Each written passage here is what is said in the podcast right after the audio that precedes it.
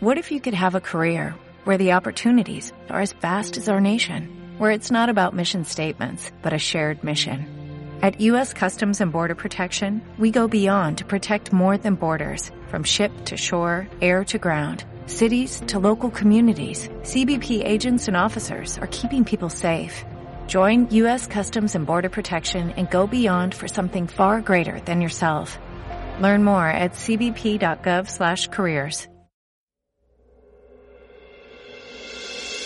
Yeah.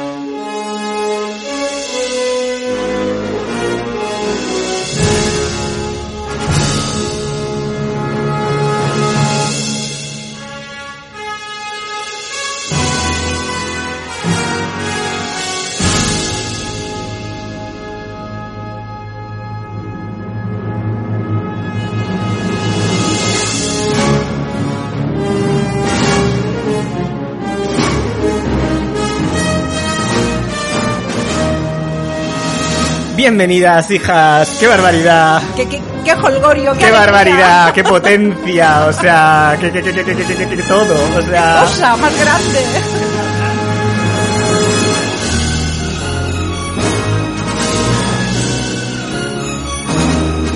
así empezamos la nueva temporada de Kamikaze.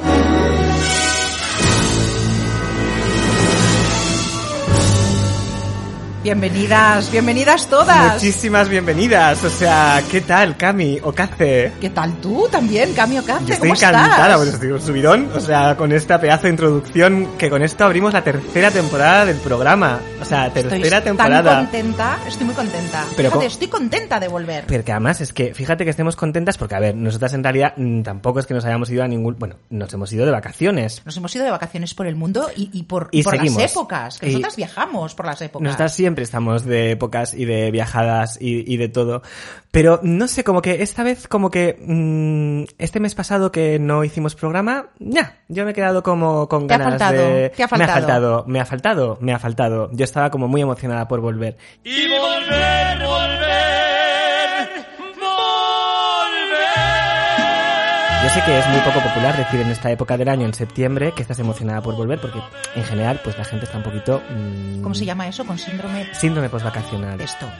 Porque es como la época de volver al cole, de volver al trabajo. Al mm, gimnasio. Bueno, hacerse los propósitos de... Volver a pesarse. Claro, todas hemos engordado un poquito, hemos... Bueno, Bueno, pero, pero mola, el- el- este nuevo comienzo, ¿no? Esta cosa de de repente tomarte como, como un inicio el septiembre, como la Sí. vuelta, la vuelta a todo. Lo que pasa es como que empezamos en septiembre, luego volvemos a empezar en enero, luego volvemos a empezar en septiembre, pero al final nunca empiezas nada, ¿no?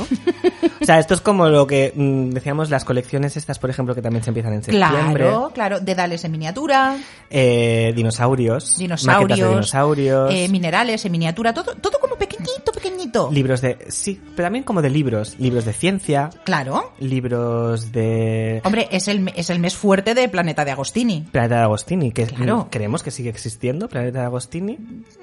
no lo sabemos. Pero el caso es que es como que siempre es el mes de los propósitos porque en general la gente pues está un poquito triste con este síndrome postvacacional. Y precisamente el programa de hoy, querida Cami Okace, va de esto.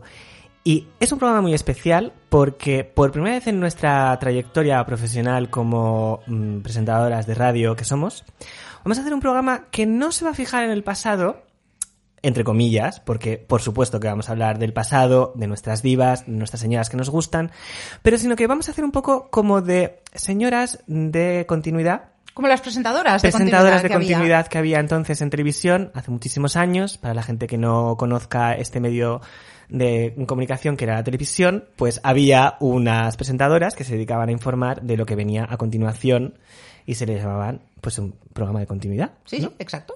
Y entonces nosotras lo que, precisamente para soliviantar esta sensación horrible de la vuelta al cole, de la vuelta al trabajo, que muchas de vosotras nos habéis escrito diciendo que estabais muy mal, que cuando volvíamos, que queríamos, que nos necesitabais para sentiros mejor, pues nosotras volvemos, pero no solamente volvemos vosotras para haceros la vida mejor, sino que además os vamos a contar qué otras cosas, una pequeña guía de qué otras cosas durante este otoño que se avecina os van a hacer sentir muchísimo mejor con vosotras mismas y, por tanto, con todo vuestro entorno de alrededor.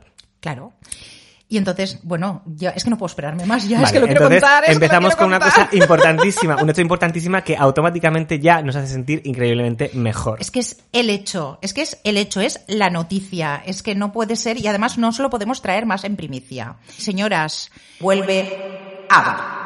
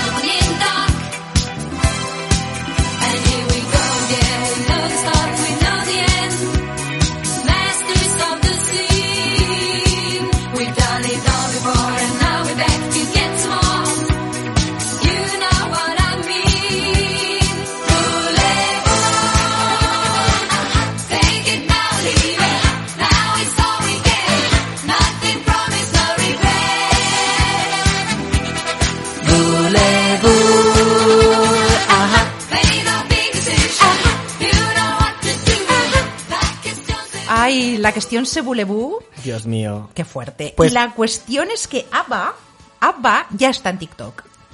Ava ya está en TikTok, Ava ya está en todas partes. Madre mía, y además con un anuncio por todo lo alto, por todo lo alto, porque vuelve ABBA. Pero ¿cómo vuelve ABBA? Es que es- esto lo tenemos que, que aclarar, porque ABBA llevaban 39 años sin hacer nada juntos. Qué fuerte. Ya como con los cuatro cada uno por su lado. ¿Vale? Y entonces ellos en TikTok han creado una expectativa impresionante. Eh, primero subieron un vídeo con una versión a piano solo de Dancing Queen, y ahora están anunciando, pues eso, su vuelta y su vuelta con una gira de conciertos que será ABBA Voyage y con el estreno de cinco temas inéditos. Que estos temas, ellos en el 2018 ya anunciaron que se iban a, a meter en estudio a componer. Luego la pandemia los obligó a posponer el proyecto y ahora ya por fin serán no dos, serán cinco los temas que verán la luz y una gira de conciertos. Tengo que decir que TikTok se ha vuelto loco, que las redes sociales se han revolucionado, pero de una manera impresionante. Esas que nosotros utilizamos tanto. Mogollón, mogollón. Deciros que el hashtag ABBA tiene más de mil millones de interacciones. O sea, es una mío. cosa eh, increíble. Y como os digo, su gira, que se llamará ABBA Voyage, ellos... ¿Cómo am, es? ¿Cómo es? Voyage. Te ha gustado, ¿eh? Precioso. Echábamos mucho de menos tu pronunciación. Claro, y ellos nos dicen que gracias por esperar, que el viaje está por comenzar. Mm. Y así es como crean toda la expectativa acerca de esta gira. Pero vamos a hablar de esta gira de conciertos. Esta gira de conciertos se va a hacer en el formato holograma. Hologram. Hologram. Hologram Concert. Qué fuerte. O sea, ¿Qué te parece? A ver, ABBA siempre fueron muy adelantados a su tiempo. Esto es una cosa que se está haciendo ahora. Que nosotras pues tenemos nuestra opinión al respecto. Pero cuéntanos, cuéntanos. Bueno, pues eh, se van a hacer unas copias digitales de ellos mismos, que se van a llamar los avatars, O avatars. o avatars, Mm. eh, y que cantarán las canciones sincronizando los labios y se van a ir de gira por todo el mundo. ¿Qué te parece? Ellas. Ellas. Bueno, no, ellas no, sus avatares. Bueno, sus avatares, Claro, sus porque ellas van a estar tranquilísimas en, En su, su casa, clean, clean, clean, clean, ganando claro. dinero, mientras mm, los demás, sus avatares están... Chica, pues deberíamos hacer lo mismo nosotras. Pues igual, O sí. sea, coger un avatar... Bueno, mm, no tenía Rafael Carra, por cierto... Qué fuerte. O sea, un paréntesis eh, para los que nos escucharon en nuestro programa anterior, que si no os invitamos, hicimos un programa sobre Italia en el que estaba pensado precisamente hacerle un homenaje a eh, Rafael Acarra y lo estrenamos precisamente como cada primer viernes de, de- de mes y con la fatídica noticia de que Rafaela falleció a los pocos días de que estrenábamos nuestro programa, que ya estaba grabado para entonces, donde precisamente ya le hacíamos un homenaje en vida. Así que la verdad es que fue un palo para nosotras. La verdad es que sentimos muchísimo, muchísimo su, su pérdida. Lo pusimos en, además en, en, en iVoox y en la descripción del programa. Pero desde aquí también queremos hacer nuestro pequeño homenaje y nuestro pequeño adiós a una de las grandísimas, grandísimas que era Rafaela. Perdón, pero volvemos, volvemos a Ava. Volvemos a ABBA. Eh, tengo que decir que lo de las giras de holograma, o sea, no, no va a ser ni muchísimo menos la primera vez que se hace. Ya, ya se están haciendo otras giras de hologramas bastante conocidas, como la de Whitney Houston. Michael Jackson Michael también tiene que se suspendió por la pandemia, pero va a haber otra gira. O sea, va a haber una gira de Michael Jackson. Correcto, como ¿quién más? ¿Quién más? María Calas también, que se estaba haciendo la gira de conciertos de María Calas. Es que a mí todo esto me parece como un poco Black Mirror, ¿sabes? Como un poco alucinante. Muy fuerte. Muy fuerte. Y bueno, y para, claro, ¿quién no conoce a ABBA? Cuéntanos quién es Ava, cuéntanos un poquito. A ver, los datitos de Los Cameo. datitos que te danos, gustan, danos ¿eh? esos datitos que nos gustan a todas. A ver, ABBA fue, y ha, pues, ha sido, y es, Y es, y es, será. y por lo visto, y es, Y será, será. un grupo sueco de música pop, donde sus integrantes, o sea, el nombre viene de las iniciales de los nombres de los cuatro integrantes, dos chicos y dos chicas, Agneta, Bjorn, Benny y Anifrid, también conocida como Frida, para los amigos.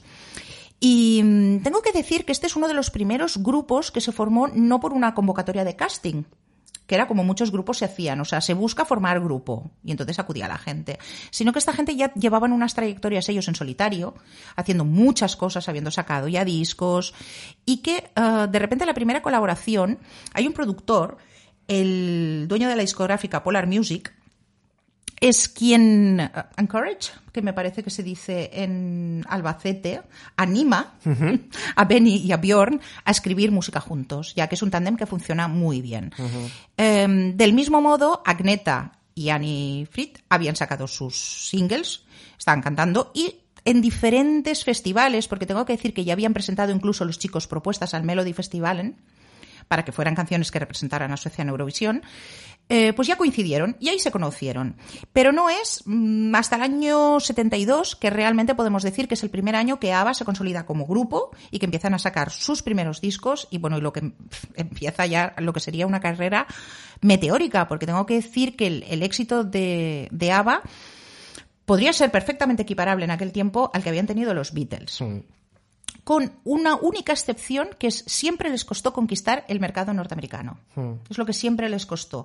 Y hago un pequeño inciso, hago un salto en el tiempo, a mucho más adelante, que es eh, en la creación del musical Mamma Mía, que para los que, bueno, yo, yo supongo que también Mamma Mía, todo el mundo conoce eso. Sí, es un ya musical. hemos hablado de Mamma Mía, además, en otros programas. Además, ya hemos Así que poneos las pilas, nenas, y escuchar que, otros que ya programas. las cosas ya están dichas, no hace falta repetirlas. Exacto. O sea, uno de los primeros miedos que había con esto era justamente cuál iba a ser la reacción del público americano cuando Broadway es el referente para un musical, cuando la música no estaba tan cuajada en el mercado norteamericano como lo había sido en toda Europa, porque realmente fueron número uno con muchísimos temas y durante muchísimo tiempo. Entonces, claro, esto es como una historia completamente idílica, porque además formaron pareja. Eran dos parejas que contrajeron matrimonio. O sea, ellos se enamoraron mientras trabajaban. No es que estaban de matrimonio y se juntaron a, No, no, no, no, no. Mientras trabajaban, em, ya se conocieron, como, como te digo, como eran cuatro solistas que estaban realmente petándolo. Sí. Allá se conocieron en distintas intervenciones en televisión, en discográficas, colaboraciones en otros discos y ahí surgió el amor. Qué fuerte. ¿Qué te parece? Yo, te- yo pensaba que era como... Yo es que no sabía la historia de ABBA, la estoy descubriendo ahora mismo contigo, querida. Y yo pensaba que era como dos matrimonios y que se habían juntado. No, no, no, no, no. O sea, se, se tenían cada uno sus carreras y se Oh. juntaron y surgió el amor. Bjorn conoció a Agneta en el 68, en, en porque la había escuchado cantar en la radio y quedó completamente pre- prendado. Para quienes intentéis poner cara, Agneta es la rubia, Hmm. ¿vale? De las dos chicas. Y Benny y Annie, o, o Frida, mm, Annie Frida, se conocieron en el backstage de un festival en el 69. O sea, Ajá. ya se conocían, habían Pero bueno, porque eran compañeros de, de juntos, yo. profesión y todo esto. Exactamente. Y entonces, pues bueno, pues a partir de ahí su- surge el amor. Tengo que decir que las voces de las chicas tenían un empaste absolutamente fantástico, ya que una era eh, cantaba en tesitura de soprano, la otra en mezzo, con lo cual to- to- toda esa manera de armonizar, todo ese sonido ABBA, que es como tan, lo tenemos tan claro, ¿no? Pues eh, funcionaba muy bien. La verdad es que todo eso fue maravilloso. El primer hit que tienen fue en el 72, People Need Love. Em, pero claro, para vosotros estaréis es- lo que estáis esperando es- o, o- o lo que vosotros creéis que es el primer hit o lo que los realmente catapultó fue ganar el Festival de Eurovisión, Eurovisión. en el año 74 con, Waterloo.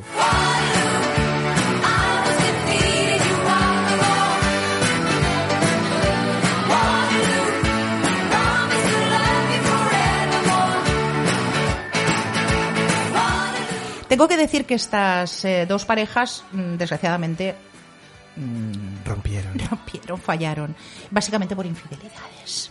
Qué fuerte. Por. Mientras estaban dentro del grupo. Claro. Ajá. Sí, sí, sí, sí. Pero también tengo que decir, mm, un poco como romito una lanza a favor, es la profesionalidad de poder seguir con el grupo a pesar de tener todas estas trifulcas Hmm. y todas estas cosas. Hombre, básicamente porque estaban ganando mucho dinerito y esto les venía muy bien.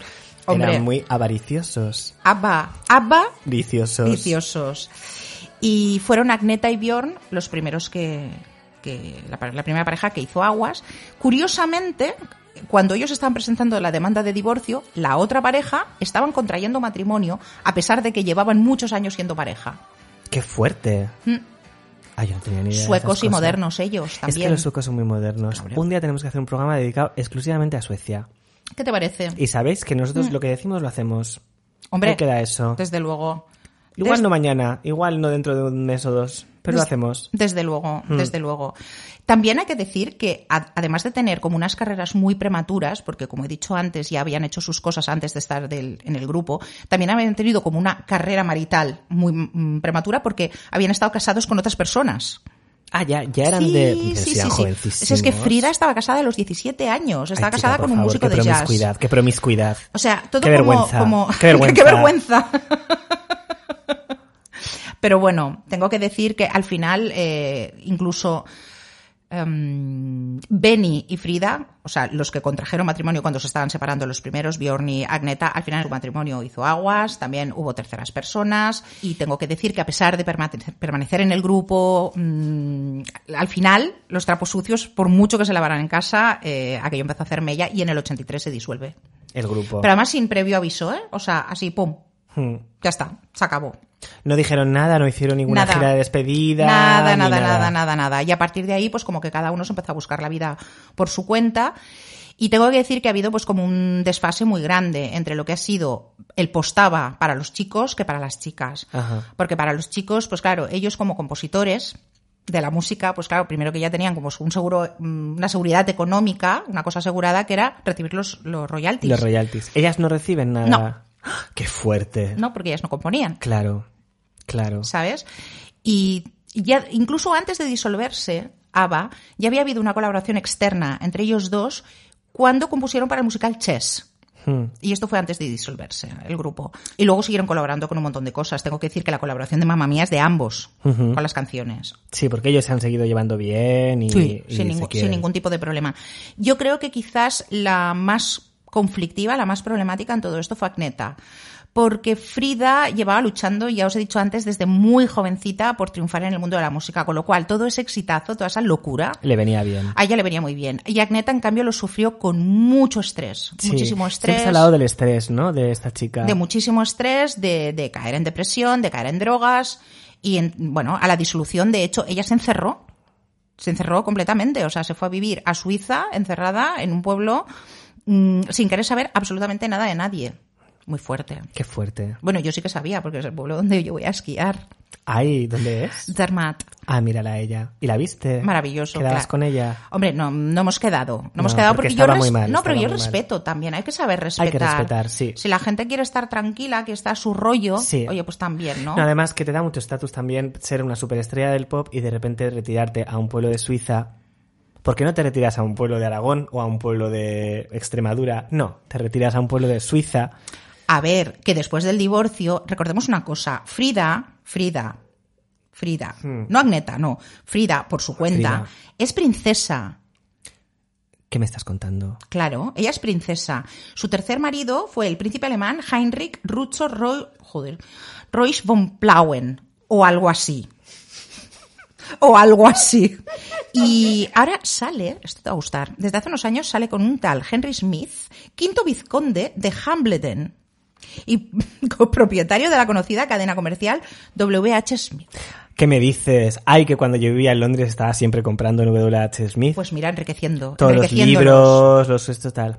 Bueno, cariño, A ver, yo podría seguir Claro, y tú- es seguir que tú podías seguir hasta- y seguir hasta- y te podría decir exactamente en los nombres y apellidos entonces- de las tías con las que los encontraron en la cama. Porque ella Pero es- no se trata de esto. Ella es la de los datos, ella lo sabe todo, de todos y de todas las épocas, en todos los momentos. Pero entonces, cuéntanos qué pasa ahora, por qué vuelven, Hombre, ¿por qué vuelven? Porque van a volver. Por, el dinero. por avaricia. Por avaricia. Vale. avaricia. Vale, o sea, por avaricia, o sea, de repente han decidido que quieren volver, se han juntado, han grabado canciones. Se han juntado, han grabado estos cinco temas, Cinco. cinco de momento, hasta donde sabemos, hasta donde nuestras fuentes nos Hmm. han podido indicar, son cinco canciones nuevas. Hmm. Y la gira y el documental. ¿Y qué más quieres? Y la ¡Qué gira ajetreo! documental, madre mía. ¡Qué ajetreo, chica! Y todo lo hacen por sus fans, lo hacen Por el cariño. por el cariño de la gente. Y el dinero.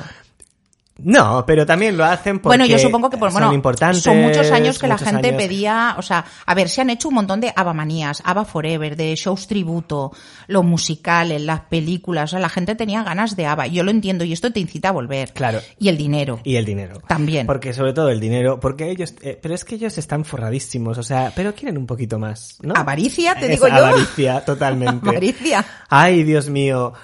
Bueno, pues entonces ha llegado uno de los momentos más especiales de este programa en el que vamos a estrenar en primicia. eh, quizá algunas de vuestras ya lo habéis escuchado, pero para los que no, pues os vamos a poner en primicia uno de esos temas que nos han mandado, de hecho, ellas, porque nosotras somos súper amigas de Abbas también. De hecho, bueno, Camio Cace ya ha dicho que estaba en el mismo pueblo cuando estaba la otra encerrada. Ahora ella se está tocando el pelo, así como está un poco acalorada. Al pelo. Y... ¡Ay, qué nervios! Pues eh, nosotras no hemos escuchado absolutamente nada todavía. Entonces, con vosotras vamos a ser testigos de uno de los temas nuevos después de 40 años. Ay, es que estoy muy nerviosa, es que no sé ni cómo presentarla. Eh, había varias, pero hemos decidido poner esta, así que juntas vamos, Vamos a descubrir, de escuchar y después descubrir. de 40 años, vamos a descubrir y escuchar I still have faith in you. de ABBA.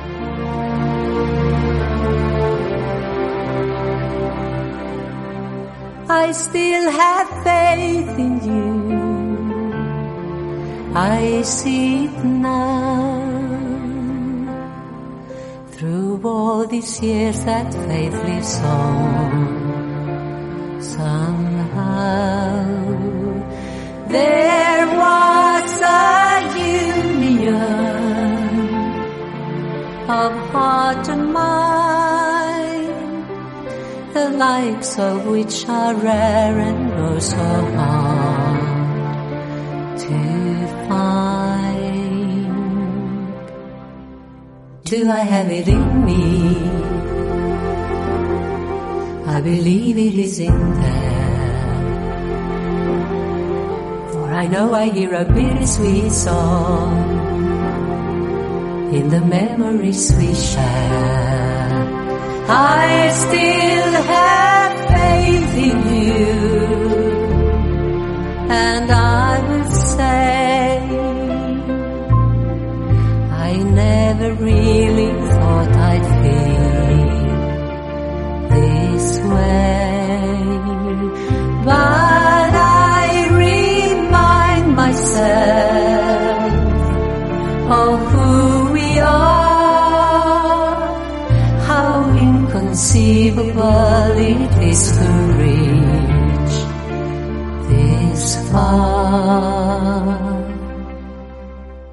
Do I have it in me? I believe it is in there. For I know I hear a bittersweet song in the memories we share.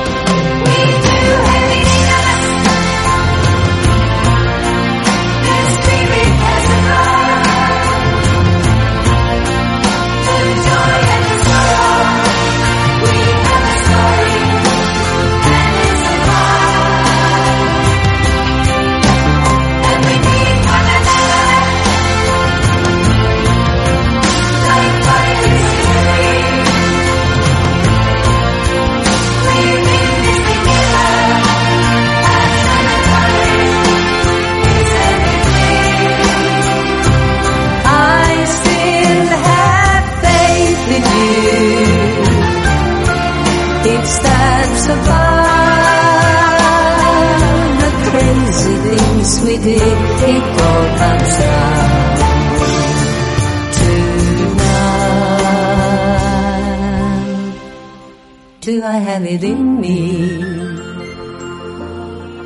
I believe it is in there. For I know I hear a bittersweet song in the memories we share. Do I have it in me?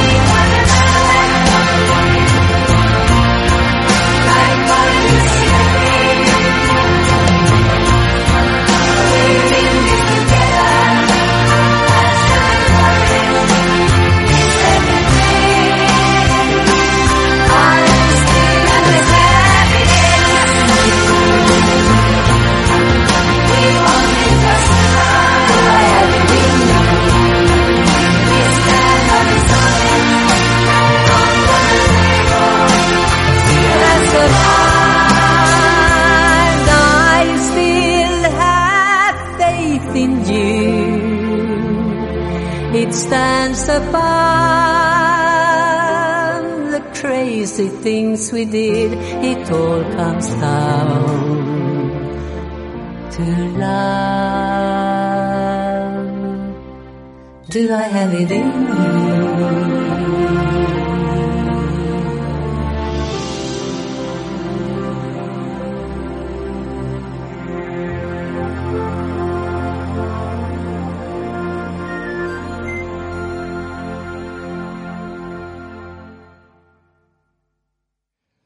Quedado sin palabras. Madre mía. No sabemos qué decir. Chica, no sé. Yo tengo que digerirlo. Claro. O sea, ha sido mucho tiempo, había mucha expectación. No vamos a decir nada. Vale, Yo- pues vamos a pasar al siguiente bloque. Vamos a seguir, vamos al siguiente bloque. A ver, vamos a ver. Hemos escuchado, o sea, es que claro, después de este momentazo, ABBA, tanto tiempo, tanta espera, un estreno, todo, estamos muy nerviosas, estamos muy nerviosas. Pero nosotras queríamos aprovechar precisamente este programa en el que os queríamos hacer esta guía para seguir viviendo, básicamente, porque nosotras siempre os hacemos una pequeña guía de lo que toque en ese programa. Y en esta vez es, pues, para seguir viviendo, para superar este síndrome postvacacional, pues una de las cosas es esta gira de ABBA que os hemos presentado y este nuevo disco de ABBA, pues que promete muchísimo con temas como el que acabamos de escuchar. Eh, hemos hablado también de el por qué vuelven y por qué está sucediendo todo este tipo de cosas. Porque esto que ha ocurrido con ABBA no solamente ha ocurrido con ABBA. Y la verdad es que hemos observado recientemente, querida Cami Okace, que esto lo estamos viendo continuamente. ¿Quién más vuelve? ¿Quién más vuelve? Claro, o sea, están volviendo grupos, ha vuelto ABBA, pero aquí en España, por ejemplo, volvió Ella Baila Sola. Qué fuerte. que se ha hecho eh, una gira este verano y que nosotras no nos habíamos enterado porque no estábamos en España, estábamos viajando, pues chica, ella baila sola, volvió. Qué fuerte me parece. Volvió. Porque ya no me baila un gusano en la tripa cuando suena el teléfono y escucho su voz. Porque no me arreglé para usé su perfume ni me puse tacón. ¿Será que la rutina ha sido más, más fuerte? Se han ido la ilusión y las ganas de verte, pero me cuesta tanto decirlo a la cara. Aguanto un poco más o lo echamos a suerte,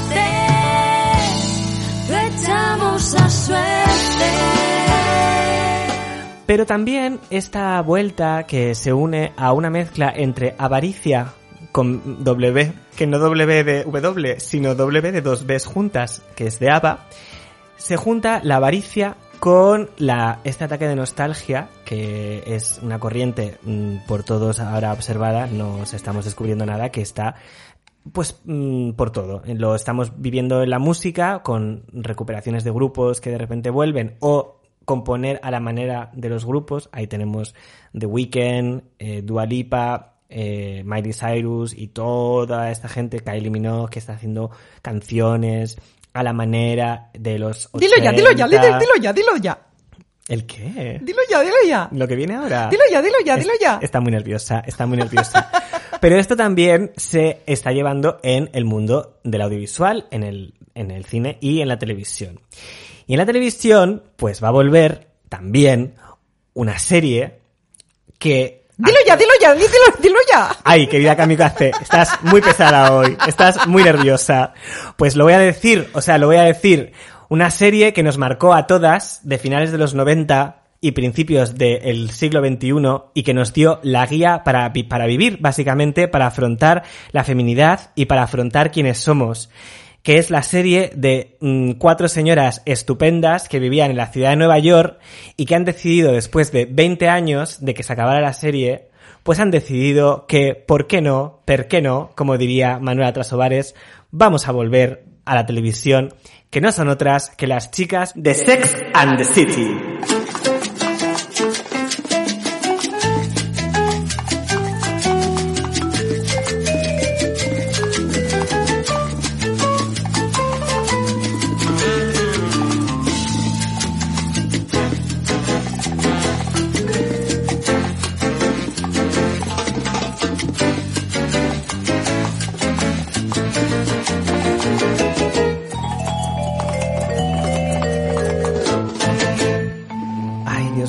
Nerviosa, qué nerviosas nos poníamos después de oír esta sintonía cuando veíamos Sexo en Nueva York, ¿verdad?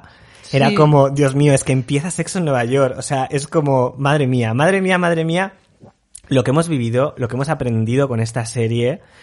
Qué fans hemos sido de estas chicas, de sus vivencias. Pues, señoras y señores, este otoño vuelve Sexo en Nueva York con una nueva serie que se llama And Just Like That, que todavía no tiene fecha de estreno, pero así mejor, porque así estamos como más nerviositas, que no sabemos cuánto, cuándo va a suceder. Y tenemos ya algunos datos de lo que va a ser la nueva serie, pero antes queremos un poco, para aquellas oyentas jóvenes, que igual no han visto Sexo en Nueva York, pues hacemos una recopi- recopilación, un poco descripción con algunos datos de lo que fue y lo que ha sido y lo que sea siempre Sexo en Nueva York, que es una de las grandes series más importantes de la historia, pues de la televisión. Eh, se- De la historia. De la historia, De la en historia. general. Que se emitió entre 1998 y 2004. ¿Vale? Tuvo seis temporadas, que fue un éxito mundial de la cadena HBO. Era una serie protagonizada por cuatro mujeres, de lo que ahora se diría mediana edad, entre 30 y 40, mm, mm, un poco más, años, que eran absolutamente divinas, absolutamente maravillosas y que cada una representaba pues un poco un rol diferente. Una era un poco más mojigata, otra era un poquito más pija, otra era como muy mm, cabal y muy así como seria y otra así como más promiscua, etcétera. Y la protagonista era Sarah Jessica Parker, Carrie Bradshaw, que se convirtió su personaje en un icono de la moda, en un icono mm, de la mm, belleza, de la feminidad, del feminismo y de tantas y tantas cosas. De ellas aprendimos muchísimo, ¿verdad? O sea, Mucho, muchísimo. mucho. O sea, aprendimos, por ejemplo, mm, que un novio, cuando tú tienes una relación y cortas con tu novio, pues tardas la mitad de tiempo en olvidar al, al novio de lo que ha durado la relación completa. Exacto. Esto fue una enseñanza de Charlotte, una de las protagonistas, que se nos quedó a todos grabados y 20 años después, pues todas seguimos con esta faceta, con esta enseñanza, perdón. ¿Qué más aprendimos de sexo en Nueva York? Pues aprendimos, por ejemplo, que en función de la alimentación, el esperma sabe de una manera o sabe de otra. Correcto. ¿Qué más, querida Camilo Café? ¿Qué el tamaño del tú? pene importa y en los dos sentidos. Ajá. En los dos sentidos. Eh, Sí, porque Samantha, al final de la primera temporada, ella se enamoraba perdidamente, ella que no quería enamorarse de nadie, de un señor que le encantaba y que no había tenido sexo, y cuando tuvo sexo con él, resulta que no se enteró porque la tenía muy pequeña, muy pequeña, muy pequeña, muy pequeña. Con lo cual lo tuvieron que dejar. Pero al final de la segunda contra, temporada, por contra, se enrolló con uno que tenía un pollón espectacular y que no le cabía y que tenía que hacer de tripas corazón para poder metérselo y al final lo tuvo que dejar, pues por lo mismo, porque no le cabía. Claro, pero es que sí, yo creo que es una cuestión de geometría.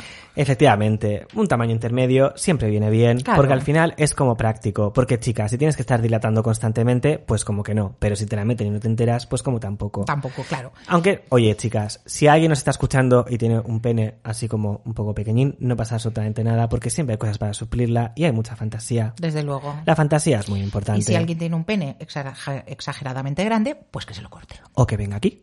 Que nosotras- O que venga a vernos. Que venga a porque a nosotros nos gustan muchísimo, aunque solo sea como objeto decorativo. Ahí está. Porque nos gusta mucho mirar. ¿Qué más hemos aprendido de Sexo en Nueva York? Pues mira, que tú, si eres Sarah Jessica Parker, Sí. te puedes poner lo que te dé la gana. Lo que te dé la Que- gana. Que todo vale. Sí. Que, o sea, por completamente surreal que sea el outfit, pues eres Carrie Bradshaw y tú te lo encasquetas y está estupendo. Sí, porque llegamos a verla, pues eso, con una falda de tul que es eh, Icónica, iconi- icónica. icónica, que era horrorosa, que tú te la pones para salir a la calle y no, no, Mm, pues no. You don't get away with that. Pues no. Pero si eres Carrie Bradshaw, estás en la ciudad de ¿Esto que Nueva has dicho York. qué quiere decir? ¿Que es ¿ande vas con eso? anda- sí, sería Algo así sería. Sí, sí, sí, sí, sí.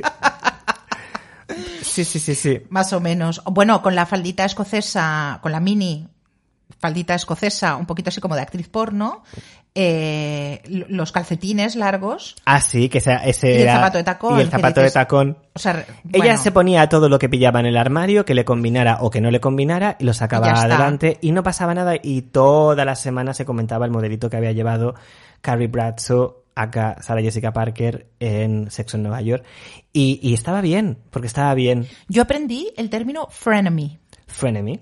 Frenemy, que Cuéntanos. es una contracción de friend, amiga, enemy, enemiga. Hmm.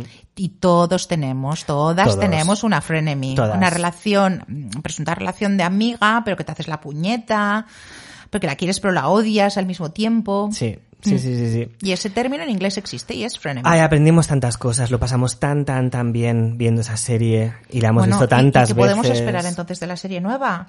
Pues a ver, A ver, vuelven, ellos vuelven. Vamos a ver. Cuéntamelo. Vamos a ver, te voy a contar. Eh, Sexo en Nueva York, recordemos que estaba protagonizada por cuatro mujeres, hemos dicho, que en la vida real son Kim Cattrall, Cynthia Nixon, Christy Davis y Sarah Jessica Parker. La serie acabó en 2004, en la sexta temporada. Eh, después hemos tenido unas películas, dos películas concretamente, una que se estrenó en 2008, Sexo en Nueva York 1, Qué que se rayaron muchísimo con el nombre, y luego hicieron Sexo en Nueva York 2 que allí era como la más disparatada, la más locuela, que es mi favorita entre las dos películas. A mí me gusta mucho más la 2 que la 1, porque la 2 no se toma en serio a sí misma, cosa que nos parece muy bien, como nosotras, pero la 1 es un poco insoportable. Sí. Porque está Carrie que se casa, que no se casa, que el vestido, que Ay, por Billy, no sé qué, para el final, en lugar de un anillo de boda, tiene unos zapatos, que es su anillo. no- Nena, relájate, o sea, relájate porque te has pasado de rosca, estás muy pava, estás muy pava, estás muy pesada. Relájate, eres mona, mm, estás forradísima porque ya tienes todo el dinero del mundo, no puedes hacer esa película. Y, eh, ¿qué ha pasado? Pues que, mm, pues una vez más la avaricia, cariño. Pues resulta que, claro, en este tiempo ha habido intentos de hacer una tercera película de Sexo en Nueva York. Pero al final no fue posible. ¿Y por qué no fue posible, queridas oyentes? Pues por la enemistad que todo el mundo sabéis, sabéis o deberíais saber. Todo el mundo, todo el mundo Todo lo el sabe. mundo, porque todo el mundo habla de eso en los tabloides, en las noticias, todo el mundo habla de esto. Es la enemistad, la guerra armada prácticamente que tienen, que tenían y que siguen teniendo, Kim Cattrall y Sarah Jessica Parker, Kim Cattrall, Samantha. Que resulta que se odian, ah, o sea, se detestan, se hablan fatal públicamente la una de la otra. O matizaríamos, realmente Kim Cattrall habla bastante mal de Sarah Jessica. Sarah Jessica realmente siempre ha sido un poquito más educada en este sentido. Aún así, amamos a Kim Cattrall y aquí os vamos a contar evidentemente cuál fue el problema de por qué en esta serie And Just Like That, que vuelve, que ahora hablaremos un poquito de ella, vamos a contar con las tres protagonistas, excepto con Samantha, Samantha. con Kim Cattrall. ¿Y por qué? Eh, una vez más, el Por dinero... si se matan. Por una, bueno, por salud pública y otra vez por el dinero.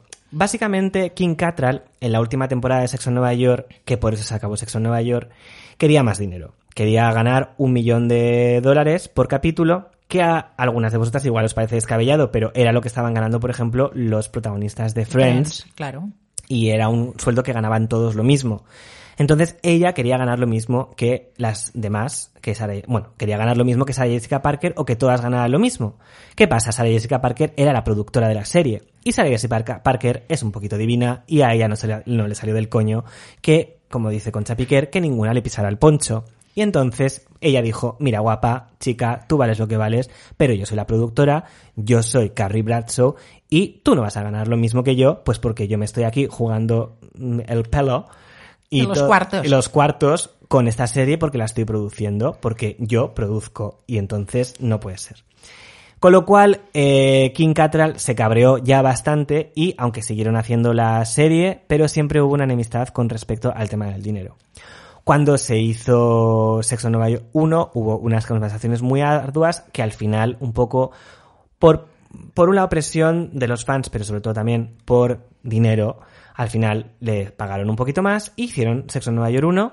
Lo mismo con Sexo en Nueva York 2, pero la verdad es que Sarah- eh, Kim cada vez estaba más quemada, más quemada, más quemada porque ella quería ganar dinero y aparte veía que su personaje tampoco daba más de sí y que se quería como expandir y explotar la franquicia hasta el, hasta el infinito y ella también decía, bueno, o sea, no hay más que decir de Samantha, Samantha ha sido un personaje muy importante en la historia de la televisión y en la cultura popular, pero yo creo que ya está, ya fue y no pasa nada.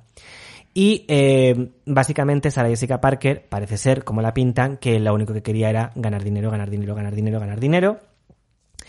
Y bueno, pues al final se cansaron. La tercera parte de Sexo en Nueva York, la película, no se llegó a hacer, aunque ya estaba el guion hecho y estaba todo en preproducción, porque no consiguieron llegar a un acuerdo económico con Kim, nuestra querida amiga Kim, que un saludo, querida Kim, te queremos. Sabemos que eres muy avara, pero te queremos igual, porque nosotros también lo somos un poco, o sea que no pasa nada. Y eh, al final, pues no llegaron a ningún acuerdo y entonces se paralizó todos los proyectos relacionados con la serie.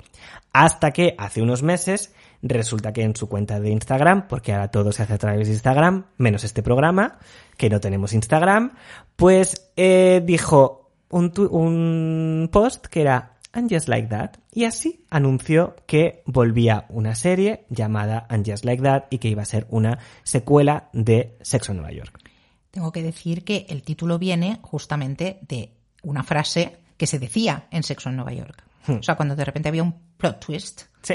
O sea, y no sé qué, no sé cuántos. ¿Y cómo es en Just Like That? ¿Qué se decía en castellano? No Es sé. que nunca la hemos visto en castellano. es que, claro, es que yo no la vi nunca en castellano también. No. Pero que vendría a ser así como... Así de repente. Y de repente, tal cosa, ¿no? Pues así de repente, and just like that, tenemos en proyecto una nueva serie que se va a estrenar este otoño y que va a seguir las peripecias de estas tres personas, sin Samantha, y eh, va a haber nuevos personajes. ¿Qué sabemos hasta ahora? Pues que evidentemente Samantha no va a estar, no sabemos cómo van a resolver el tema de que no esté, si la van a matar o no va a estar, etcétera.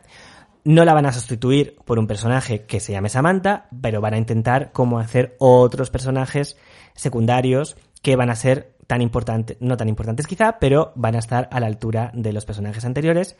Va a estar Vic, Vic está confirmado, va a estar también Aiden, el novio James, Co- ¿cómo se No, llama? no va a estar Aidan. Va a aparecer. ¿Va a estar, va a Sí, estar Aidan? sí, sí, sí, sí, sí, sí. Yo he leído que va a aparecer. Ah, qué guay. Van a estar los maridos de las otras Van a estar también. los maridos de las otras, van a estar los hijos que ya son adolescentes. Y luego lo que quieren es introducir mucho, pues, por ejemplo, la vida post pandemia, porque la pandemia también va a estar presente. La moda va a estar presente. Leí que se unía al, al reparto Sara Ramírez. Sara Ramírez, Calíope Torres para los fans de Anatomía de Grey. exacto. Y va a ser un personaje no binario. Bueno, pues va a hacer de ella. Va a hacer un poco de ella, básicamente. Y entonces, pues es un poco esperar una serie en la que se va a incluir un poco las eh, inquietudes y mm, sentimientos un poco que están ahora más en boga. Pues, eh, por ejemplo, se van a incluir a personajes racializados, como se dice ahora, eh, y latinos y de todo. Y una cosa súper importante. Dime, Carrie abandona los estiletos. los estiletos, Deja de llevar zapatos de tacón de aguja. no creo. Ya te lo digo yo. ¿En serio? Que lo he leído por ahí. Qué fuerte. Es muy fuerte. Pues a, a partir de ahora ya se acabaron los zapatos de tacón para todo el mundo. Claro. Porque ya marca tendencia. Absolutamente. Ay, Dios mío. Y nada, entonces no sabremos cuál será el futuro de Samantha, pero lo que sí que sabemos es que estamos súper emocionadas y súper nerviosas y esperamos que vosotras también, porque esto nos da energía para seguir viviendo, de saber La vida. qué ha pasado con estas tres chicas, que igual dentro de nada sea sexo en el geriátrico, porque la verdad es que eh, ellas, pues ya, chica, mm, a ver. Ya, tenemos una edad. Pero la verdad es que hemos visto imágenes, estamos muy nerviosas, porque parece que mola bastante, están estupendas. Eh, Pues fíjate que a mí me gustaría que hubiese un approach al sexo, justamente al sexo de edad dorada. Pues sí, estaría muy bien. Pero esto no te preocupes, que dentro de 20 años lo tendremos también. Cuando, Ya, cuando ya se hayan pulido todo el dinero que hayan ganado esta temporada o las que dure esta te- esto, o sea, esta nueva temporada de Sexo en Nueva York o secuela, ya traen- harán otra serie, habrá otra nostalgia y, y todo esto. Así que nada, pues esperamos a ver y ya os avisaremos de cuándo se estrena o estar pendientes porque esto es una de las cosas importantes que van a suceder este otoño.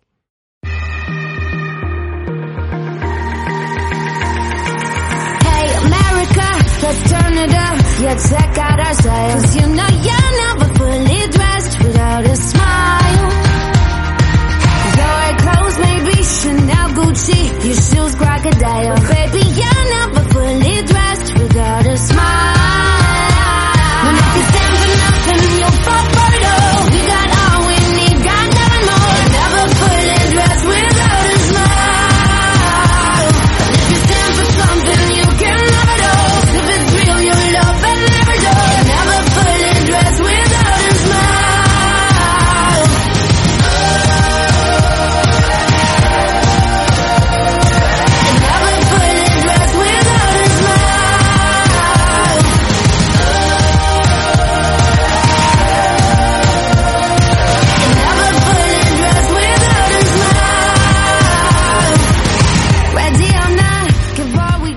Tema que me has puesto? Pues esto es You're, you're Never Fully Dressed Without a Smile.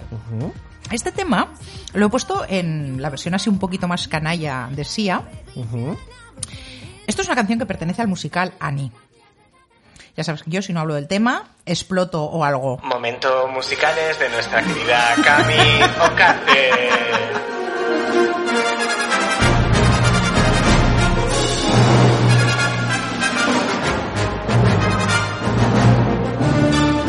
Pues sí, esta canción pertenece al musical Annie, del cual precisamente hubo un reboot. Ahora no me acuerdo cuándo se estrenó esto, pues debe hacer, yo qué sé, cuatro o cinco años, una cosa así, que fue como un espanto de película. Ese reboot fue un horror. Pero rescatamos de ese reboot justamente esta versión de Sia, de esta canción del, del musical Annie. Y entonces en un crossover total, porque si es una, una cosa que me gusta a mí es linkar, linkar, linkar temas, tengo que decir que uno de los primeros papeles de nuestra maravillosa Sarah Jessica Parker fue en teatro 2014. musical. Ah, ¿te- ¿ves? Pues ya hace, pues ya hace. Pues si nos vamos un poquito más atrás, un poquito más atrás, cuando Sarah Jessica Parker era una niña, ella protagonizó el musical Annie. Ay, por favor. ¿A que es una maravilla? O sea, es que tú siempre tienes que sacar el tema. Siempre, viva. Pues yo os invito a todas a que busquéis este clip en YouTube, que no os perdáis a Sarah Jessica Parker de chiquitina cantando Tomorrow, cantando todo en el musical Annie.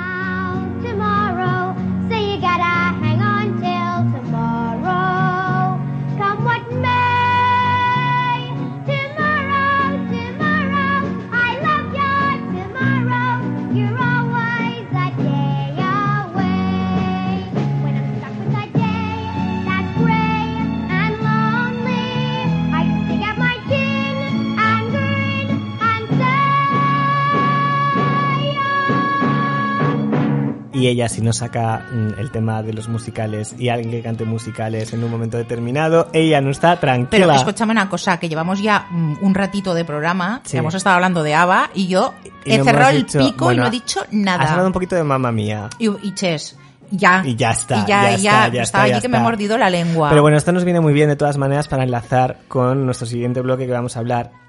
Porque precisamente en esta ola de nostalgia, una cosa que ha sucedido y muy, muy importante en las salas de cine, que ya tenemos también, está sucediendo, ya está en los cines Está y la pasando. podéis, y está pasando y la podéis ir a ver, es eh, que han reestrenado una de nuestras películas favoritas de la que os hemos hablado 356.800 veces en diferentes programas por diferentes motivos, pero por si no la habéis visto y por si la queréis recordar, o si la habéis visto como nosotras que vamos a ir a verla, por Claro, supuesto, claro.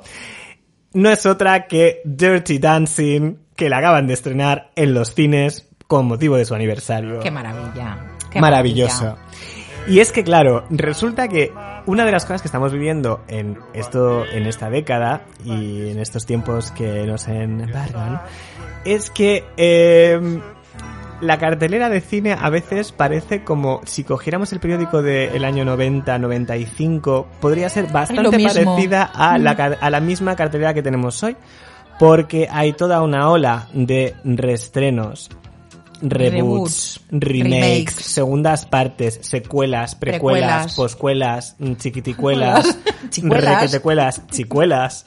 Y todo mm, en plan, eh, vamos a ver, o sea, ¿esto, esto qué? O sea, ¿esto qué? Estaros un poco tranquilas. O sea, es que es increíble, o sea, ¿Hay hemos... una crisis de creatividad? ¿Tú crees que hay una crisis de creatividad? Mira, eh, yo he estado leyendo mucho sobre el tema y pensando mucho sobre el tema, porque a ver, eh, Kamikaze, nosotras, es verdad que realmente la nostalgia, poniéndonos un poquito serias, es lo que mueve un poco este programa. O sea, quizá no lo hacemos desde la nostalgia porque para nosotras todas las personas de las que hablamos en nuestros programas están vivas, están, son actuales. O sea, yo me levanto con Rafaela Carrá y me acuesto con Cher y para mí son personas que están conmigo en todo momento. O sea, no, no, en ningún momento he dejado de estar con ellas. No hay una nostalgia de quiero vivir. De hecho, yo personalmente estoy un poquito, o sea, yo no necesito que Ava vuelva. A mí me gusta Ava como está y yo puedo recuperar Ava cuando quiera. No necesito que vuelva porque casi me decepciona. Correcto. Eh, todo- yo tampoco esperaba que volviera Sexo en Nueva York. Me encanta y me lo voy a pasar muy bien y tal, pero a mí me encanta Sexo en Nueva York y yo lo puedo volver a ver. Y lo mismo con las películas, o sea, las películas están ahí y son eternas. Y eterno significa eterno. Están para cuando se estrenaron, están para ahora y estarán para el O sea, futuro. no van a hacer una secuela de Amadeus.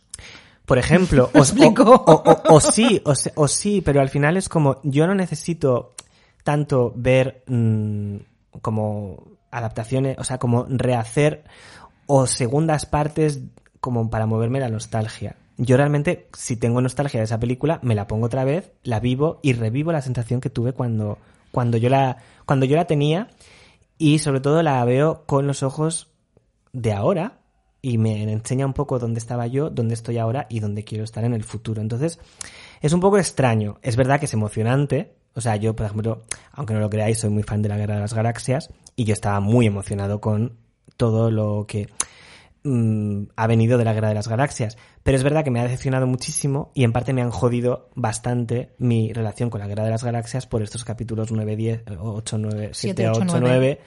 que han hecho porque Josh Lucas ya dijo que por su parte la historia había terminado y para mí yo en eso soy muy mm, la doctrina, ¿no? Si Josh Lucas dice que ha terminado, es como que ha terminado. Y todo lo demás me parece como un Estirarlo. Sí, y producto de pues la avaricia, que es el tema del programa, y un poco que no va a ninguna parte. No hay crisis de creatividad porque en realidad no es fácil tampoco hacer un remake y no es fácil eh, Mm. cuando, hacerlo. cuando te pregunto crisis de creatividad, me refiero a, pero ¿por qué no dejamos toda esta gente tranquila? Todos estos sí. personajes tranquilos y, y- y contamos y una creamos historia, una historia nueva. Sí, sí. Pero el problema también es por la por el tema económica, económico. Al final todo se reduce al dinero.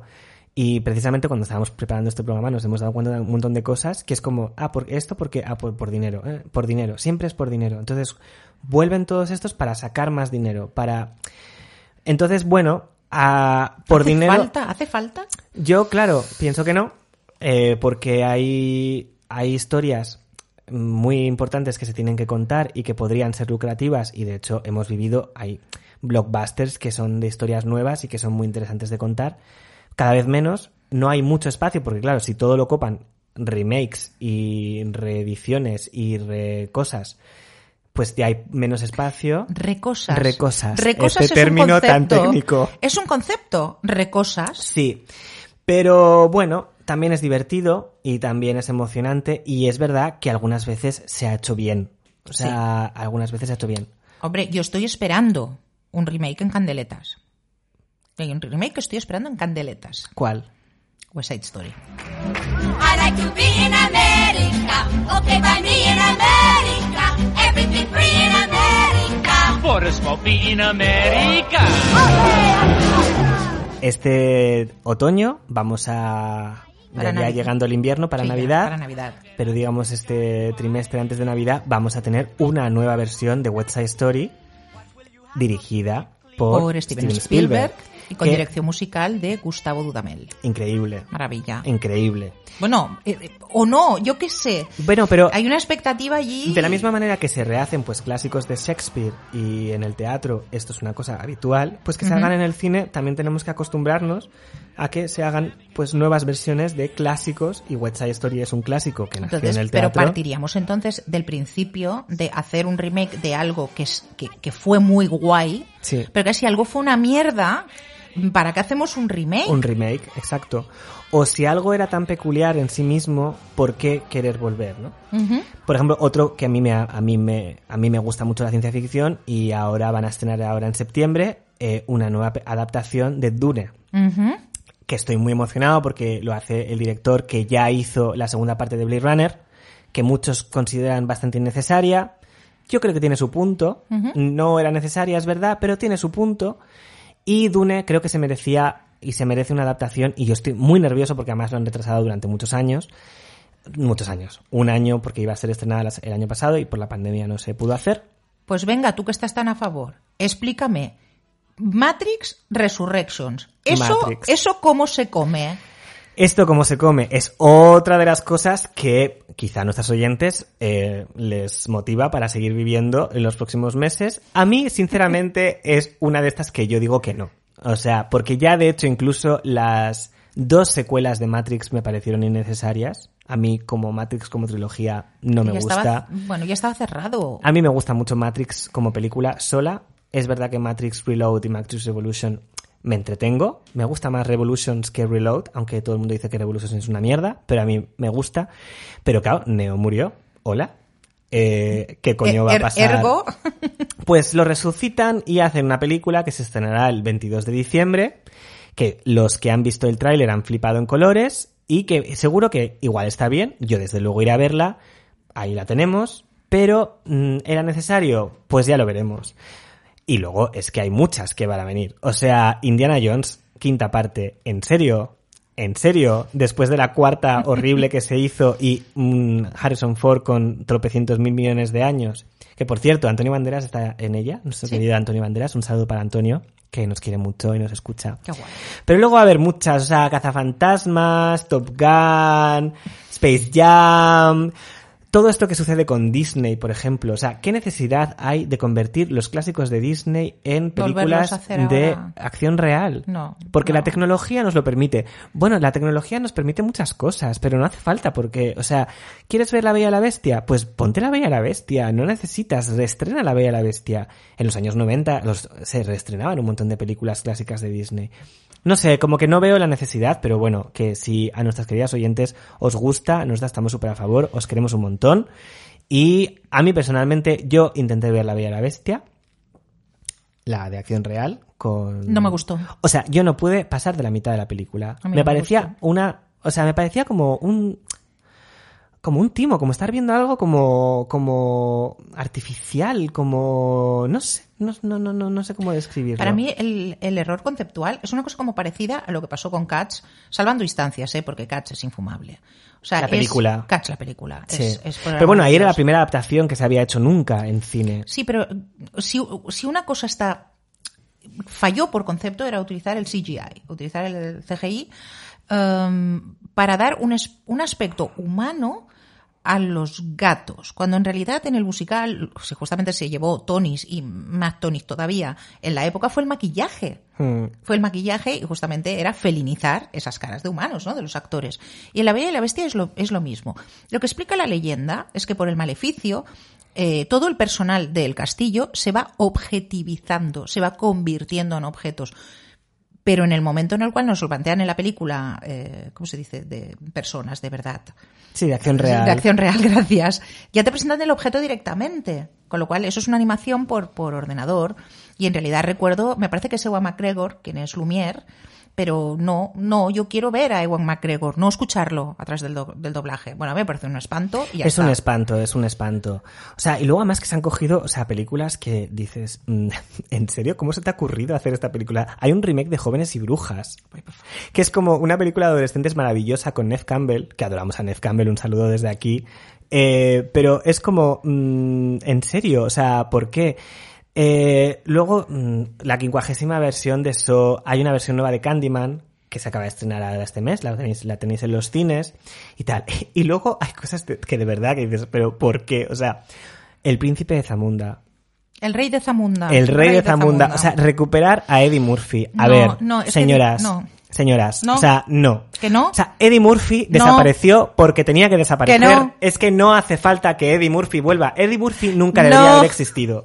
O sea, Eddie Murphy es como el Melendi de Estados Unidos. Es como, chicas, que no hace falta. Es que nunca hizo gracia. Sus películas no son necesarias. Super Detective en Hollywood está muy sobrevalorada y también se hizo una de Super Detective en Hollywood. O sea, es como, ¿por qué, por qué volver a ello? Es que no hay ninguna necesidad de O Eddie sea, Murphy ninguna. estando Will Smith. O sea, por, Por ejemplo, ejemplo. por ejemplo, nos gusta Will Smith, que hablando de Will Smith, también hizo una nueva versión que era de Bad Boys, dos policías rebeldes, que se hizo la primera y la segunda parte, pues se hizo una tercera parte hace el año Nada. pasado, el Ujú. año pasado, que es como, ¿en serio? O sea, ¿en serio dos policías rebeldes con está. 60 años? O Ya sea, está, ya está. Que es como, mm, no. Pero bueno, pues estamos viviendo los tiempos que estamos viviendo y si la gente lo va a ver y a la gente le gusta, pues se seguirán haciendo. No sé, eh, también es verdad que a veces sí que se hacen bien las cosas y hay remakes que sí que nos han gustado y hay remakes que han salido bien parados y son estas cosas un poco que hablábamos antes que sí que en ese sentido sí que merece la pena revisitar clásicos porque igual te salen bien, ¿no? Hablábamos el otro día De Charlie la fábrica de chocolate, por la de Tim Burton. Por ejemplo, Casino Royale, la primera película de Daniel Craig como James Bond, que ya se había hecho un Casino Royale y que además adaptaba la novela. Y era como la primera vez que se adaptaba fielmente una novela de James Bond, porque realmente, aunque parecía, parecía paradójico, con todas las películas de James Bond que había anteriormente, ninguna había adaptado un libro tan fielmente como se había hecho Casino Royale. Y esto, bueno, eh, es mucho de agradecer porque además, bueno, no sé tú, pero yo, para mí, Daniel Craig es como el mejor Sí. James Bond de la historia. ¿Sí? sí. Uy, Yo estoy enamoradísima de Daniel Craig. O sea, lo super adoro. Me lo pido para Reyes. Sí, bueno, sí, mira, ahí no nos vamos a pelear. Sí. ahí no nos ¿Cuál vamos sería el tuyo? Pierce Brosnan. Ah, Pierce Brosnan, ¿eh? Mm. Ella. Mm, Mm. Nah, también muy mono. Muy mono. It. It, por ejemplo, en el género de terror, la verdad It. es que tal, incluso su segunda parte está También. muy bien, muy bien, muy bien ligada. Luego, yo no sé si sabías que eh, Ocean's Eleven ya es un reboot. Sí, sí, sí, sí. en sí, sí, mismo, sí, un sí, remake de otra película. Ocean's Eleven, que luego hay Ocean's Eleven, 12, 12, 13, 13, 14 y todos estos. Y nos dieron las 10 y las 11. Las 11, las 12 y la 1, las 12 y la 3. Ex- Exacto. El secreto de Thomas Crown, que fue También. un remake también una- de película homónima de- con Steve McQueen. Con Steve McQueen, que Si nos no me gusta equivoco. mucho. Pero bueno, ¿Qué sé yo? Un montón. ¿Qué sé yo? Pero bueno, podríamos estar así hasta la eternidad porque todas las películas, la verdad es que eh, ya os decimos, o sea, a veces miras la cartelera y dices, no sé si estoy en el No sé en qué año 1995 estoy. Claro. o en 2020 o 21. Entonces, nada. eh, vamos a poner una canción precisamente de una de estas películas que hemos nombrado que os queríamos poner alguna canción con relacionado con esto y nos hemos dado cuenta, Cami Ocace, como siempre que eso, estamos separadas al nacer, que hay una canción que nos encanta, que nos encanta, de una de estas películas que os hemos nombrado, protagonizada por Will Smith, eh, que es la de dos policías rebeldes, y que es la canción de Shy Guy de Diana King, que es un auténtico temazo.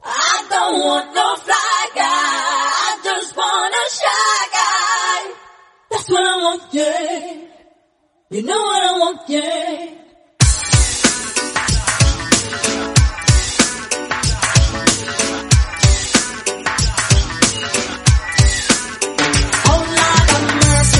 the man inna party, party, party. Sexy, sexy. Watch them, they follow me, follow me, follow me.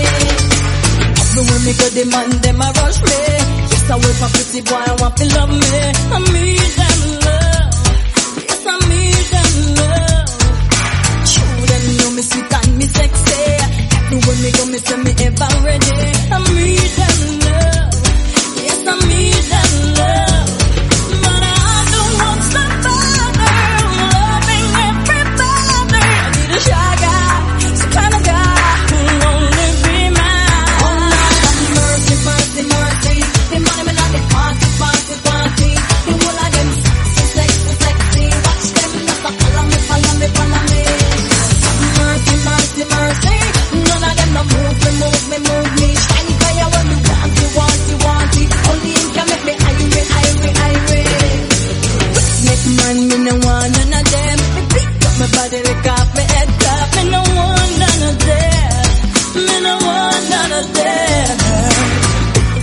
feel the shine my name.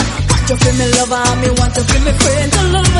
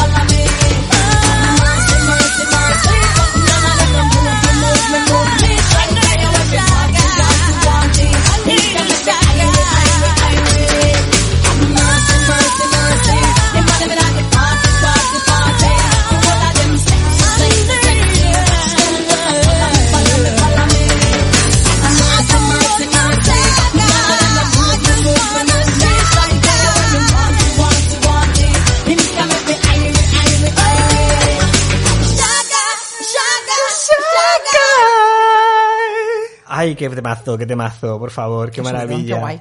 Qué guay, cómo me ha gustado. qué bien me lo paso.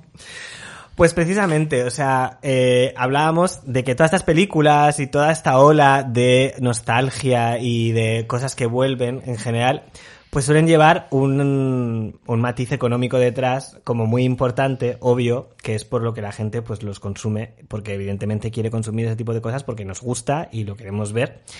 Pero a nosotras nos faltan cosas para que vuelvan. Y si se ponen ahí ellas reivindicativas de que vuelven ciertas películas, ciertas canciones, ciertos grupos, ciertos estilos y todo esto, pues nosotras, ¿qué quieres que te diga? Echamos de menos cosas que nos gustaría que volvieran. Así que hemos decidido hacer nuestra propia lista, como de Reyes, y nuestra propia petición, que lo pedimos desde aquí al Ministro de Cultura de España y de todos los países que nos escuchen, porque sí, porque esto es una cosa general, pues de aquellas cosas que queremos que vuelvan, pero que vuelvan para quedarse y que vuelvan y que tendrían que ser obligatorias, pero en los colegios, obligado visionado, en las parrillas de televisión, en las carteleras de cine, en los conciertos, etcétera, etcétera. Y vamos a empezar con nuestra lista. Venga. Venga. ¡Venga!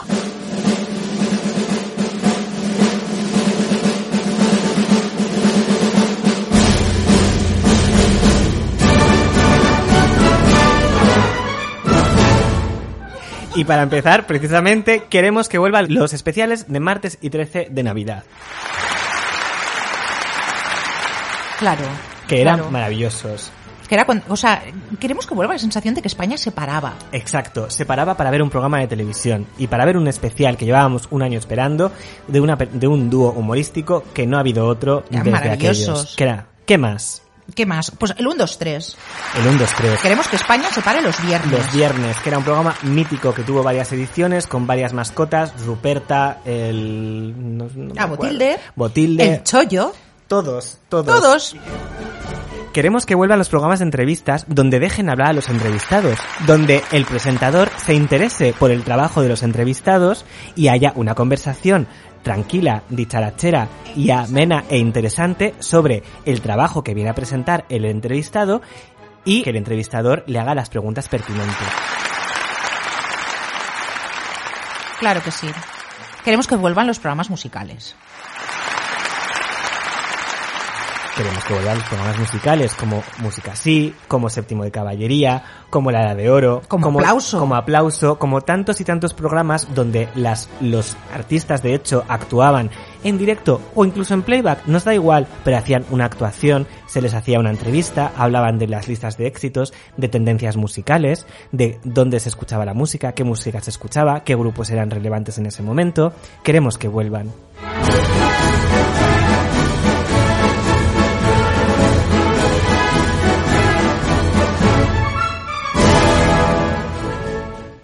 Queremos que vuelvan las películas musicales. Pero las películas musicales, a ver, ¿cómo te lo explico? Que no estén basadas en musicales, basados en películas, basados en canciones de grupos. Todo eso, por ejemplo. Todo eso. Claro, o sea, como la edad de oro de los musicales de la Vale, Metro Golden Mayer de los años 50, Ya está, que se hacían una- musicales específicos para cine Y ya está. y ya está, y no musicales que se basan en, en tropecientas mil cosas porque saben que van a aprovechar el fenómeno El comercial. tirón y que ya Porque está. se pueden hacer eh, musicales from scratch. Que Que- en Móstoles exacto. es pues, Desde la desde nada. la nada, desde la nada. Yo propongo que vuelva Ana Obregón a- en general a todo. O sea, que Ana Obregón ¿Cómo a vuelva todo? a A toda la parrilla de televisión, que vuelva a, a presentar eh, que apostamos con eh, Ramonchu, Ra- Ramonchu. que haga una serie de televisión similar o mejor que Ana y los siete o el Hostal Real Manzanares. O, o que presente el telediario. Que presente el telediario, que sea ministra de Cultura, que Ana sea Obregón. presidenta del gobierno. O sea, queremos a Ana Obregón en todos los estratos de la sociedad española. Vale. Queremos que Corazón vuelva a ser diario. Que lo emitan en diario. Esto es importantísimo. O sea, nos han quitado el programa Corazón de Ani Gartiburu, que lleva 24 uña- años en antena. O 24 uñas. 24 uñas. 24. Lleva. Lleva 24 años en antena y de repente este último año lo han relegado al fin de semana. Como si fuera el corazón aquel que presentaba a esta señora que era. mm, eh, canaria, que no me acuerdo cómo se llama. Sí. Un saludo para Canarias, que nos escuchan y que queremos mucho. Pero no vamos a decir Canarias porque si no se enfadan. Si cuando tú dices Canarias se enfadan, hay que decir un saludo para Tenerife, un saludo para Lanzarote, un saludo para Gran Canaria, hay que especificar a la isla. Para Entonces, Fuerteventura, vamos para a- Gomera, Sí, para Hierro. vamos a saludar a Tenerife. Hoy nos, Hoy, toca, vale, hoy vale. nos toca Tenerife Vale, y a todos los tinerfeños. Vale, ¿qué más? ¿Qué más? Queremos que vuelva Alaska. Bueno, no, espera, Alaska siempre está ahí. De hecho, ahora está presentando cine de barrio. Alaska, muy bien. Tú siempre has estado en televisión española Claro. y nos parece súper bien. ¿Qué más? Eh, que vuelva, eh, viva el espectáculo, con por, Concha Por favor. Velasco, con Concha Velasco. Viva el espectáculo, que era un programa maravilloso de variedades, que lo mismo cantaban, entrevistaban, actuaban, hacían circo, hacían trucos de magia, hacían de todo. Un programa de variedades, señoras y señores. Un programa de espectáculos. Viva el espectáculo y viva Concha Velasco también, claro que sí. Y que lo presente Concha Velasco, o que lo presente Alaska, o que lo presente Ana Obregón, o que lo presente quien quiera. Pero un programa dedicado a las variedades, al espectáculo y al entretenimiento. Queremos que vuelvan las presentadoras de, com- de continuidad. Como nosotras. Como nosotras. Como nosotras. Como nosotras. Que Hoy os hemos hecho en realidad un programa de continuidad en toda regla. Este, de hecho, es nuestro de hecho, pequeño homenaje. pedir que vuelvan las presentadoras de continuidad. Es darnos trabajo a nosotras mismas. Eh, exactamente, exactamente. Es pedir a los, a los directivos de televisión española o de cualquier canal que nos paguen muchísimo dinero que por favor nos contraten. Ahí estamos. Chica, que valemos mucho. También queremos que vuelvan las eh, telenovelas venezolanas, las de toda la vida, y sobre todo con esa parte como de Cineforum con Doña Adelaida. Doña Adelaida. Antes del fantástica. episodio y después del episodio. Esto queremos. Es que por querer que queremos que vuelva Pilar Miró. Queremos que vuelva Pilar Miró, que ella retransmita la boda de la princesa Leonor cuando se case. Exactamente. Pero además queremos que haga películas, porque nos encantaban muchísimo las películas de Pilar Miró. Un saludo para Gonzalo Miró, que también es amigo nuestro, porque somos muy fan de su madre, y su madre era muy moderna, y su madre era muy estupenda, y nos gustaba muchísimo, muy amiga del rey emérito, allá donde esté. Un saludo para Juan Carlos también. Pero queremos que vuelva a mirar Miró. Queremos que vuelva a su media naranja Sí. que era un programa donde había parejas que se jugaban un poco si se querían, si no se querían, si se conocían bien. si no se conocían, Exacto. que era un programa maravilloso. Sobre todo que, que, que vuelva Jesús Puente. Jesús Puente, un presentador Porque no ha habido un presentador con un cariño, ¿no? Con un aura así, como una cosa tan cariñosa, tan adorable. Lo que necesitas es amor. Queremos También. que vuelva lo que necesitas es amor, porque no hay un mejor momento ahora mismo que este para un programa como lo que necesitas es amor, porque todas necesitamos un poquito de amor. Un poquito. Y queremos que vuelva Jesús Hermida. También, También, hablando de también. Jesuses, que hacía programas, pues programas, por ejemplo, de debate, programas, eh, programas de entrevistas, programas donde, por ejemplo, hace poco estábamos viendo en YouTube un programa donde eh, hacían un debate entre carrozas y jóvenes que estaban hablando de los nuevos estilos musicales. Mm, ¿Alguien me puede pregun- decir qué programa hoy en día en televisión o en cualquier medio se hace un programa intergeneracional en la que hablen No, de no diferentes cosas? Pero quizás porque estamos en una época en lo que más está interesando es que estemos polarizados. Como sociedad y como generaciones Ay, Dios y como mío. todo. Dios mío, Dios Por mío. eso, desde aquí, pues nuestro llamamiento, nuestro casi nuestro grito de auxilio. Y nada, a ver, a ver si se nos escucha y, y algo, por lo menos algo de lo que hemos dicho, pues que quede en alguien que, mm, por favor, que nos haga caso, Exacto. porque estas cosas creo que mejorarían muchísimo a nuestra vida. No Hombre, desde luego nuestra calidad de vida y la calidad de educación de las generaciones venideras. Básicamente sí. Hoy qué reivindicativa nos hemos puesto hoy, chica. ¿A que Hoy sí? estamos muy reivindicativas. Chica, el veranito nos ha sentado Estupendamente bien. Estupendamente, tenemos las lumbares destrozadas aquí de estar en el programa. Ay, sí, chica. Pero, pues hasta aquí hemos llegado. Fíjate. Nuestro primer programa de la tercera temporada. ¿Quién nos iba a decir cuando empezamos allá? Allá, Allá, allá en aquella en- época que íbamos a estar aquí. Pero ya estamos. Y, Y somos nosotras, Cami, Y Cace, Cace y Cami. Nosotras, ningún holograma, somos nosotras. Nosotras. En carne viva. acordaos, por En favor. carne viva. En carne viva, en carne trémula. En carne trémula. Acordaros de seguirnos en en iVoox. por favor, suscribiros al programa y escucharnos allí. También nos podéis escu- escuchar en Spotify y en todas las estas, aunque no nos afecta tanto, no ganamos tanto dinerito, pero bueno, no pasa nada. Porque no somos liciosas. Pero estamos aquí, esperamos que os haya gustado este programa, esperamos que os haya despertado la chispa y os haya animado un poco en estos momentos absurdos de vuelta de vacaciones que todos estamos fatal, para un poco look forward, que como dicen en Minaya, que es un pueblo de Castilla-La Mancha, es mirar hacia adelante y esperar cosas nuevas del futuro. Y vamos a acabar ya, vamos a acabar ya hasta nuestro siguiente programa. ¿Y con qué acabamos, querida Cami Ocace? Pues bueno, hemos hablado durante todo el programa de volver, de las cosas que vuelven, de las cosas que queremos que vuelvan. Así que, pues, qué más adecuado que escuchar una versión maravillosa de ese tango que es Volver. En este caso, en la versión de, ¿cuál vamos a poner? Vamos a poner la estrella morente. Ah, la, de la, maravillosa, la de la película. que la aparece que- también en la película Volver de Pedro Almodóvar y que también vaticina un poco por dónde van a ir los tiros de nuestro siguiente programa. Que no solemos tú. hacer spoilers, pero, Pero hoy sí. por ahí puede que vaya nuestro siguiente programa. Así que nada, muchísimas gracias. Escribirnos, por favor, mandarnos mensajes, decirnos qué queréis que vuelva, qué queréis que vuelva, qué os gustaría que volviera, qué os apetece, cómo vivís la vuelta de Sexo en Nueva York, la vuelta de ABBA y todo esto que os ha parecido. Y nada, que os queremos muchísimo y que el mes que viene, pues aquí estaremos. Ahí estaremos otra vez, juntitos, Un juntitas. besito fuerte. Bye. Bye.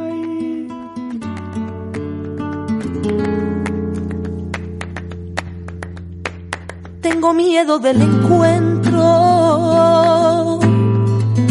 con el pasado que vuelve a enfrentarse con mi vida. Tengo miedo de la noche que poblada de recuerdo encadena mi soñar. Pero el viajero que huye, tarde o temprano detiene su andar.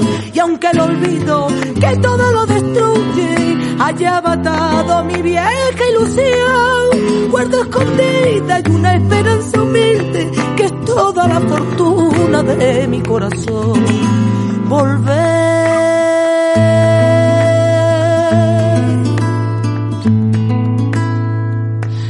la frente marchita, la nieve del tiempo platearon mis pies. Sentir que es un soplo la vida, que 20 años no es nada, que febril la mirada y errante en la sombra te busca y te nombra vivir el alma aferrada a un dulce recuerdo que lloro otra vez.